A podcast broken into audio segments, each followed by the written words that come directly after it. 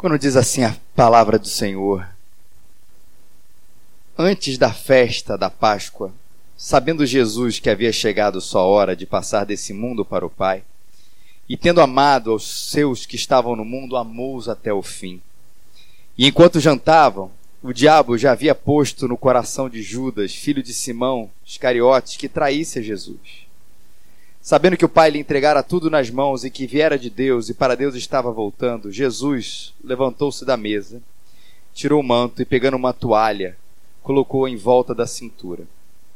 E em seguida colocou água em uma bacia e começou a lavar os pés dos discípulos e a enxugá-los com a toalha que trazia em volta da cintura.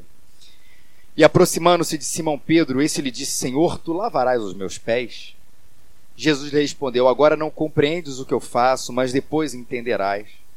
E respondeu-lhe Pedro: Nunca lavarás meus pés. E disse-lhe Jesus: Se eu não te lavar, não terás parte comigo. Então Simão Pedro lhe disse: Senhor, não lave somente os pés, mas também as mãos e a cabeça. E Jesus lhe respondeu: Quem já se banhou precisa lavar apenas os pés, pois no mais está todo limpo. Vós estáis limpos, mas nem todos pois ele sabia quem iria traí-lo. Por isso disse que nem todos estavam limpos. E tendo-lhes lavado os pés, tomou o manto, voltou a sentar-lhe à mesa e perguntou-lhes: Entendeis o que vos fiz? Vós me chamais mestre e senhor, e fazeis bem, pois eu sou. E se eu sou senhor e mestre, lavei os vossos pés, também deveis lavar os pés uns dos outros. Porque eu vos dei o exemplo, para que façais também o mesmo. Em verdade, em verdade vos digo: o escravo não é maior que seu senhor, nem o mensageiro é maior que aquele que o enviou. Se de fato sabeis essas coisas, sereis bem-aventurados se as praticardes.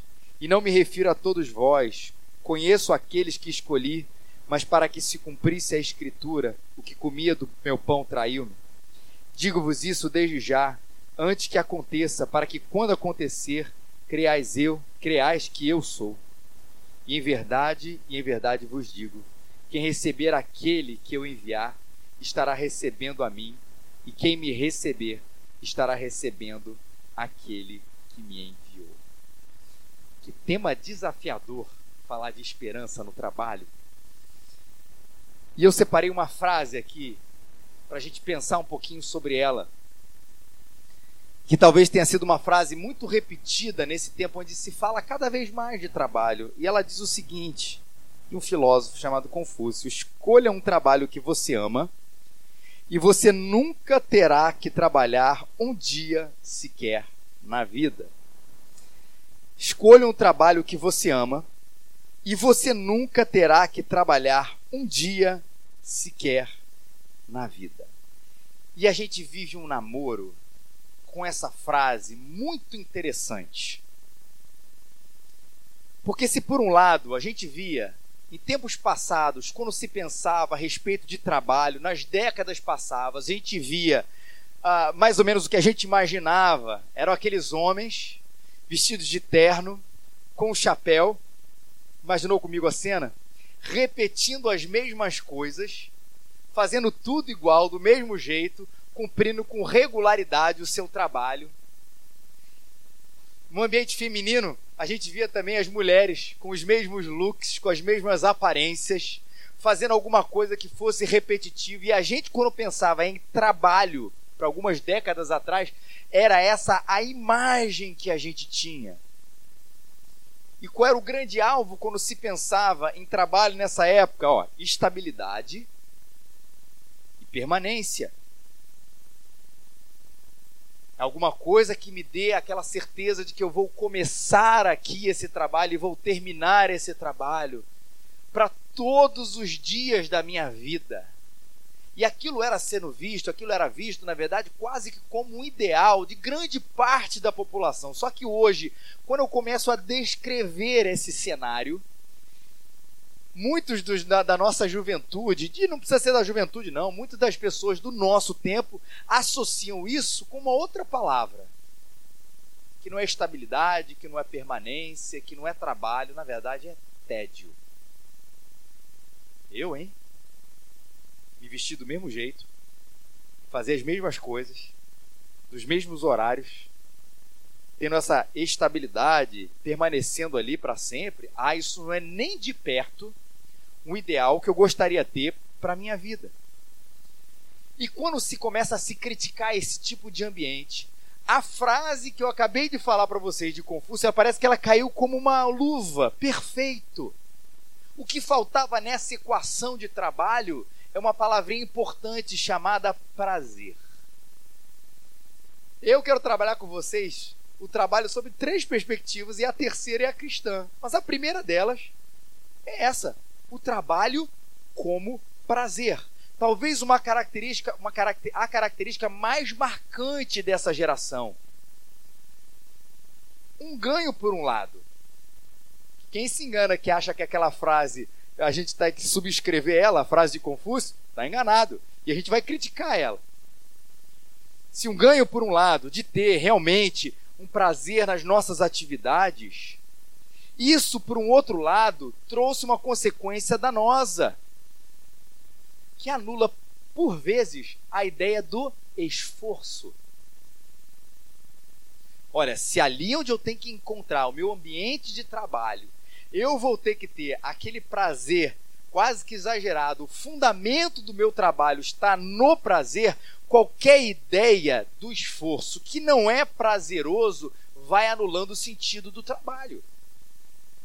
E aí a gente começa a ver aqueles movimentos é, é, curiosos das pessoas quando elas começam a optar por profissões onde elas acreditam que só terão prazer e não terão esforço. E eu vou citar aqui pelo menos duas delas. Como característica, se você é uma delas, por favor, não estou dizendo que você não se esforça. Pelo contrário, estou criticando quem acha que quem faz isso não se esforça. A primeira delas, sabe que é fotógrafo. A pessoa pensa o seguinte: olha, estou cansado desse negócio de ir para o escritório, meu escritório é na praia. Eu vou pedir ao meu pai, aí eu tenho que ser irônico, né? Vou pedir ao meu pai para que ele compre a minha a câmera fotográfica da última geração, que aí eu vou todos os dias para a praia do Rio de Janeiro, vou ficar lá cinco minutos tirando foto, naquele alto visual, vou chegar em casa, vender as fotos na internet e ser milionário. Gente, descura, tem algum fotógrafo aqui hoje, profissional, que trabalhe com isso? Se você conhece algum, você sabe que essa é a última coisa que acontece com ele. Ele fica lá, não sentadinho ali na praia. Se é um fotógrafo de praia, o esforço que tem, os cursos que se tem, o trabalho que se tem para pegar aquilo que parece a gente a primeira vez que ele passou ali na praia, tirou a foto com uma mão e depois sentou para tomar água de coco, tá longe das coisas serem assim.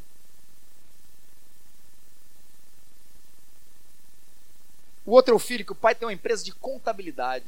Parece que sempre quando a gente quer que eu fizer trabalho chato, a gente já trabalha, a gente associa a contabilidade. Pelo amor de Deus, não é assim. Tenho parentes contadores. Mas ele diz assim: outra coisa que eu não quero fazer, pai. Eu, esse negócio de herdar o seu trabalho, ser contador, ficar ali, eu não quero. Sabe o que eu vou ser, pai? Eu liguei a televisão essa semana e vi um canal da NET, da Sky, que é tenebroso, chamado canal Off. Vocês conhecem o canal Off? É o canal da inveja. Você acha que as pessoas vivem daquele jeito, com essa tranquilidade que eu acabei. Para quem não conhece, é um canal aí da, da televisão a cabo, onde vai mostrar as pessoas surfando, fazendo snowboard, esquiando, skate e tudo naqueles ambientes os mais paradisíacos possíveis. E a gente vai achar, quando a gente imagina, por exemplo, que é essa profissão que eu quero falar, que o cara vai dizer assim: eu vou ser surfista, pai.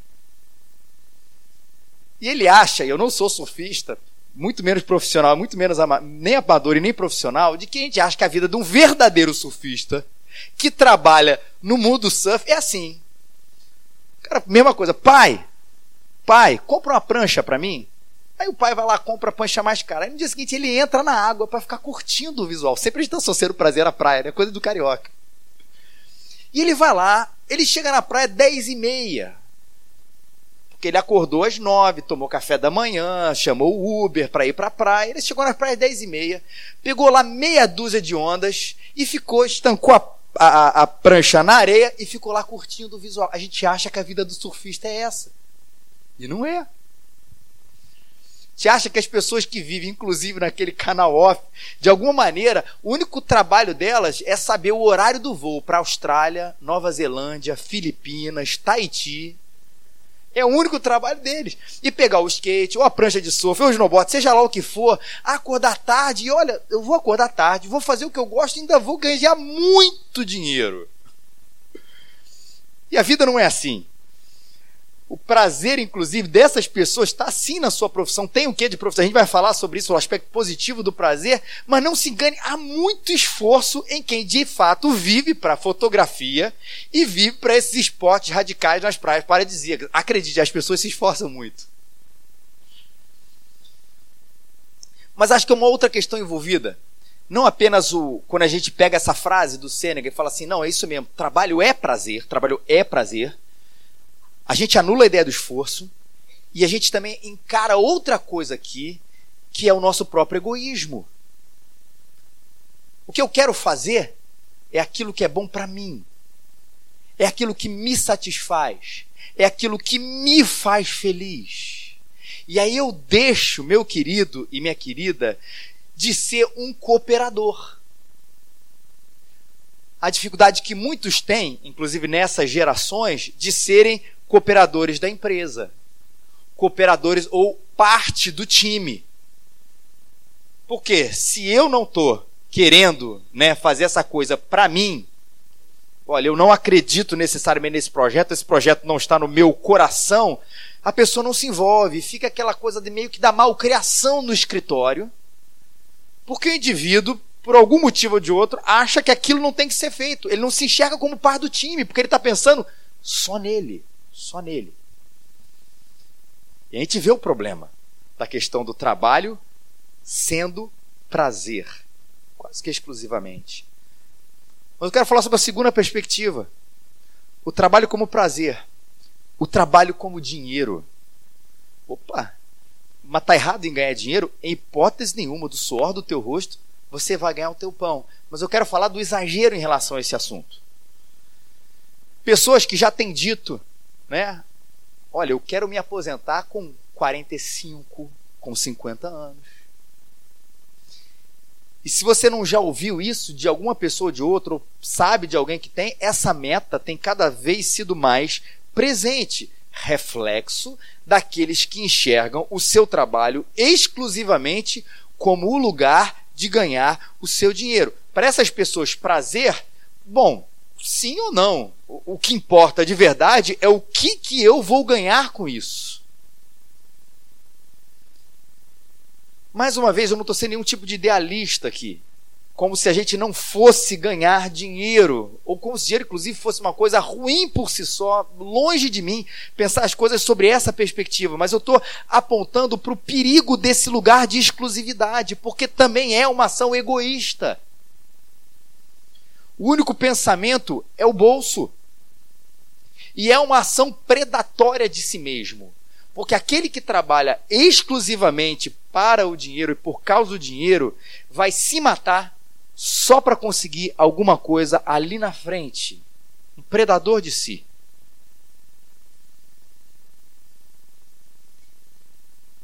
E não é à toa que toda essa fala sobre trabalho, como eu disse, ela tem sido desenvolvida porque esses dois modelos eles estão comprometidos.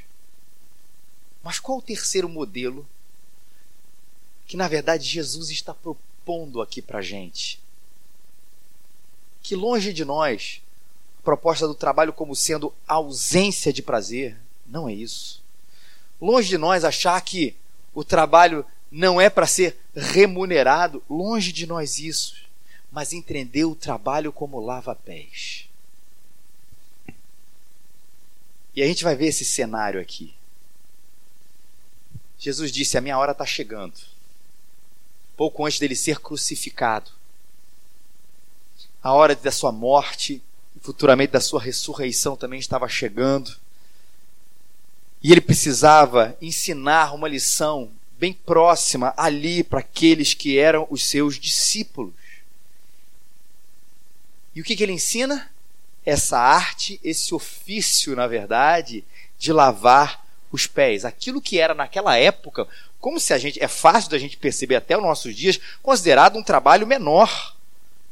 Na verdade, um trabalho é, exclusivo ou relegado aos escravos daquele tempo. Nenhum nobre, por assim dizer, Nenhuma pessoa que carregava dentro de si um título de importância, ou mesmo um anfitrião, ia fazer aquilo, né, de lavar os pés das pessoas que andavam naquele ambiente empoeirado, sem o asfalto dos nossos dias, no nosso dia a dia, com as suas sandálias abertas. Chegava ali como aquele ambiente de hospitalidade, ou como aquele lugar de hospitalidade, se dava esse momento do lava-pés, é que dava uma sensação de frescor, limpeza, tudo isso. E por mais nobre que isso possa parecer, a visão sobre o trabalho naquela época era isso é exclusivo dos escravos. E é interessante entender um pouquinho da caminhada dos discípulos. De quantas vezes nós já lemos esse texto, né? E é sempre bom lembrar essa caminhada dos discípulos e a importância deles de entender essa lição que tem tudo, absolutamente tudo a ver com o nosso trabalho. Por vezes o, os discípulos chegavam para diante de Jesus e perguntavam: Senhor, quem é o maior no reino dos céus? Eu acho interessante se você depois ler essa passagem, está em Mateus 18, capítulo 1, e ver a caminhada dos discípulos, eu duvido que a resposta que eles gostariam de ter quando eles perguntavam, imagina lá um discípulo Pedro se perguntar assim: Jesus, quem é o maior no reino dos céus? Imagina que de uma maneira Jesus dissesse, não é verdade, é só um exercício da imaginação, Jesus dissesse, é João Pedro. Aí Pedro ia dizer assim: que bom, era isso que eu queria ouvir.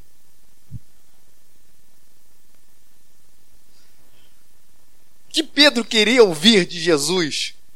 No momento que ele pergunta quem é o maior do reino dos céus. Ah, Pedro, não fala para ninguém, Pedro.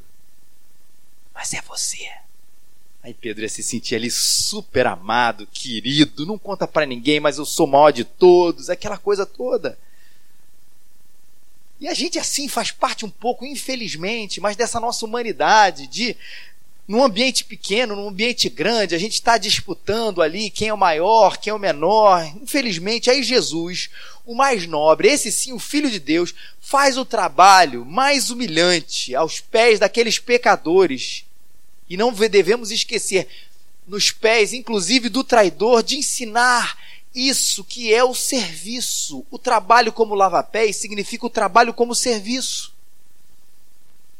E eu não sei quanto a você, mas eu já ouvi esse texto algumas vezes e pelo menos a minha aplicação, a minha aplicação, e eu não vou culpar o pregador, a minha aplicação, quando eu falo assim, a gente tem que entender o nosso lugar de serviço, eu imediatamente associo isso à igreja local.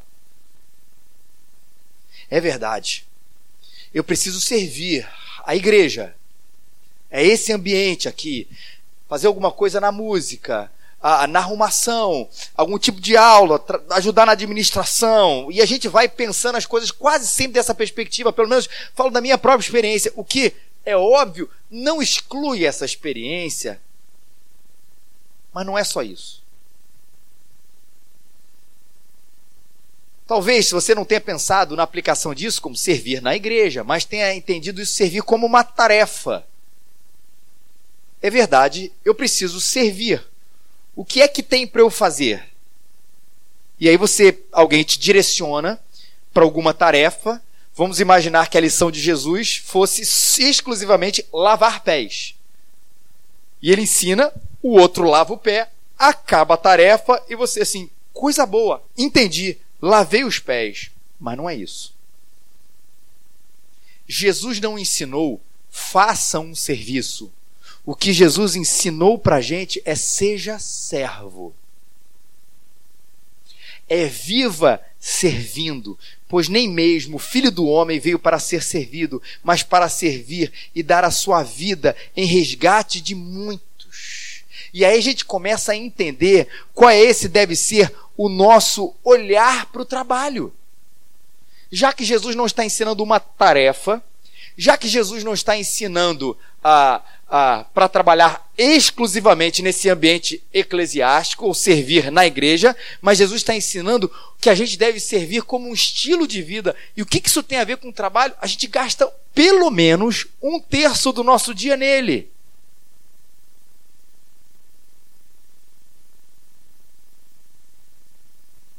E sim, servir as pessoas que estão com a gente, às vezes no nosso ambiente de trabalho, sim, mas principalmente, e essa é a lição, entender a nossa vocação. Falando aqui, saindo do, do, do, do teologuês de vocação, entender o seu trabalho, o seu, o seu serviço que você vai fazer amanhã, como expressão do amor de Deus nesse mundo. E tá vendo que isso revoluciona dentro da gente? Que aí amanhã eu entendo, eu entendo que esse trabalho, que essa vocação precisa ter o que de prazer, sim, porque afinal, já pensou se amanhã eu desistir do pastorado para ser qualquer coisa ligada à matemática, pelo amor de Deus. Qualquer planilha do conselho, 2 mais 2, eu já fico lá tremendo. Que eu não quero resolver esse tipo de coisa. E se fosse oposto também, você é uma pessoa absolutamente ligada nos números, e fala assim: a partir de amanhã você será um declarador de poesias. Não dá. Tem alguma coisa que mexe com o nosso prazer. Mais uma vez, e é claro, se é do suor do meu rosto que eu vou ganhar o meu pão, isso é remunerado. Isso é para ser, sim, a provisão para dentro da sua casa, para dentro da sua família, para você, para você, inclusive, abençoar o reino de Deus financeiramente. Mas não é só isso. É sim servir ao que a Deus, através daquilo que você está fazendo como expressão do amor de Deus nesse mundo. E sim, entender aquilo que você faz com excelência. Mas essa palavra também é importante. Porque excelência não é para exibir, não é para exibir, de uma perspectiva cristã, não é que você não deva fazer propaganda de você, porque deve, deve. Não é exibir a sua excelência apenas como motivo do currículo, mas pelo contrário, pelo contrário, não, mas junto com isso, é entender que a sua excelência está como eu posso servir a Deus, servindo as pessoas de um modo ainda muito melhor. E aí eu entendo a minha busca por curso, e aí eu entendo minha busca por mais especializações. Aí eu entendo a minha busca por poder fazer mais e mais e mais e mais com mais qualidade. Porque eu entendi o meu lugar de excelência para servir melhor a Deus através das pessoas. E sim, é você enxergar o seu lugar de cuidado nesse mundo. Porque afinal, é, Jesus, quando salvou a gente, a gente sempre fala isso, é uma repetição necessária. Ele não falou assim: ai que bom, você foi salvo, deixa eu te tirar desse mundo. Jesus nos preservou aqui. E se ele nos preservou aqui, sim, é porque ele quer que nós proclamemos o evangelho que salva o ser, humano, o ser humano, mas ele quer também que o seu caráter seja demonstrado através da vida dos seus filhos, através de tudo o que nós fazemos, cuidando desse planeta, dessa terra, dessa cidade, desse bairro que ele nos colocou. E refletir o que dele nesse mundo. Aí depende daquilo que é a sua vocação, do que é a sua profissão. Você vai poder refletir a sua justiça nesse mundo. Você vai poder refletir a sua graça, o seu cuidado, o seu amor, a sua santidade. Você vai refletir o olhar que Deus tem para a dignidade do ser humano, o olhar que Deus tem para o casamento. Sim, a beleza de Deus e as suas mais diversas dimensões de cada aspecto desse que eu falei. Mas no geral, no geral, o seu serviço como doação e como expressão daquilo que Deus é. E é por isso que toda profissão importa, todo trabalho importa. Que de uma maneira ou de outra, nós estamos aqui para servir a Deus, servindo as pessoas, como expressão do seu cuidado para essa terra e como expressão do seu caráter através de cada coisa que eu e você fazemos.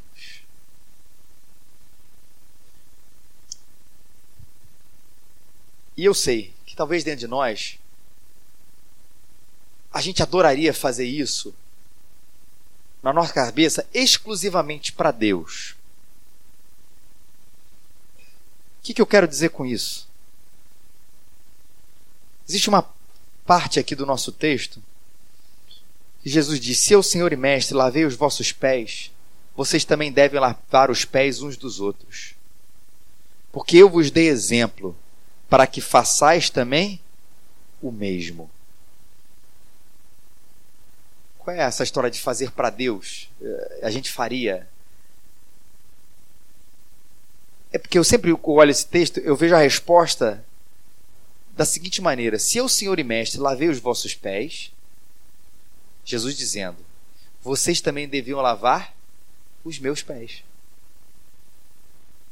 Ah, se for para lavar os pés de Jesus, meu querido, é o melhor sabonete, é o melhor hidratante, é a melhor toalha, a mais cara, a melhor de todos. Tudo que eu pudesse. Se Jesus estivesse aqui, eu lavava o pé dele como ninguém. Só qual é a palavra de Jesus?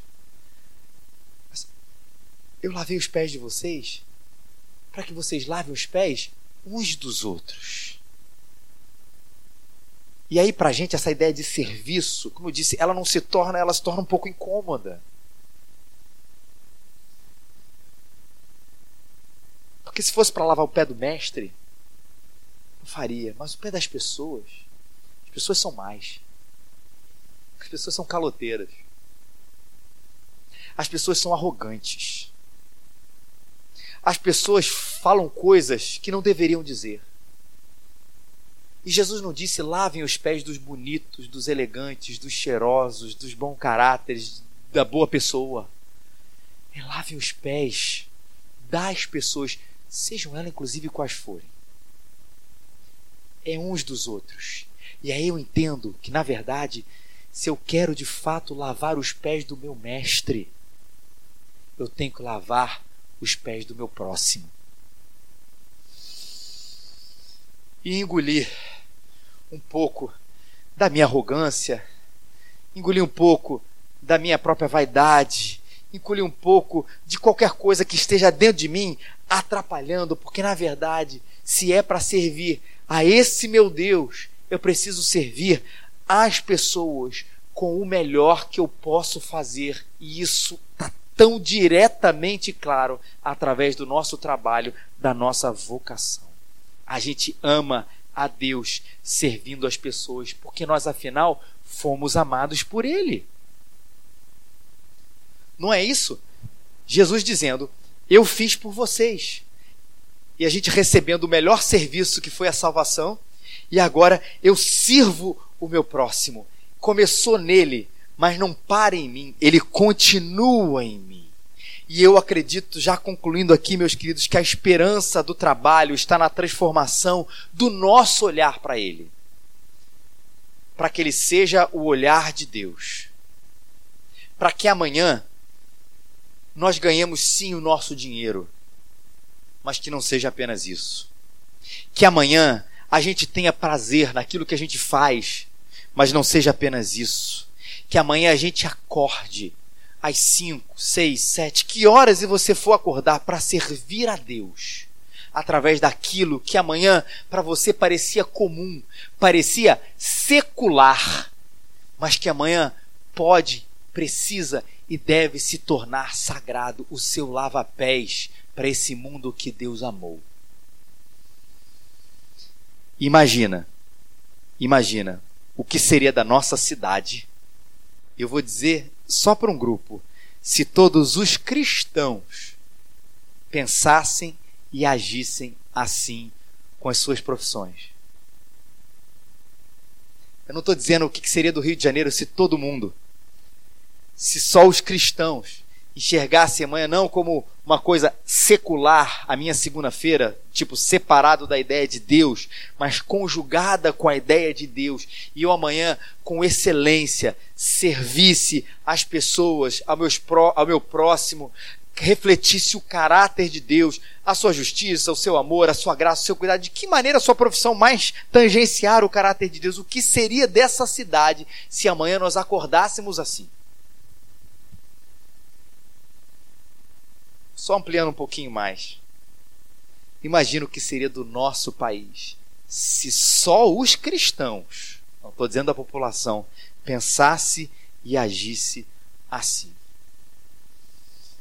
Talvez a esperança para o seu trabalho, talvez seja mudar de profissão.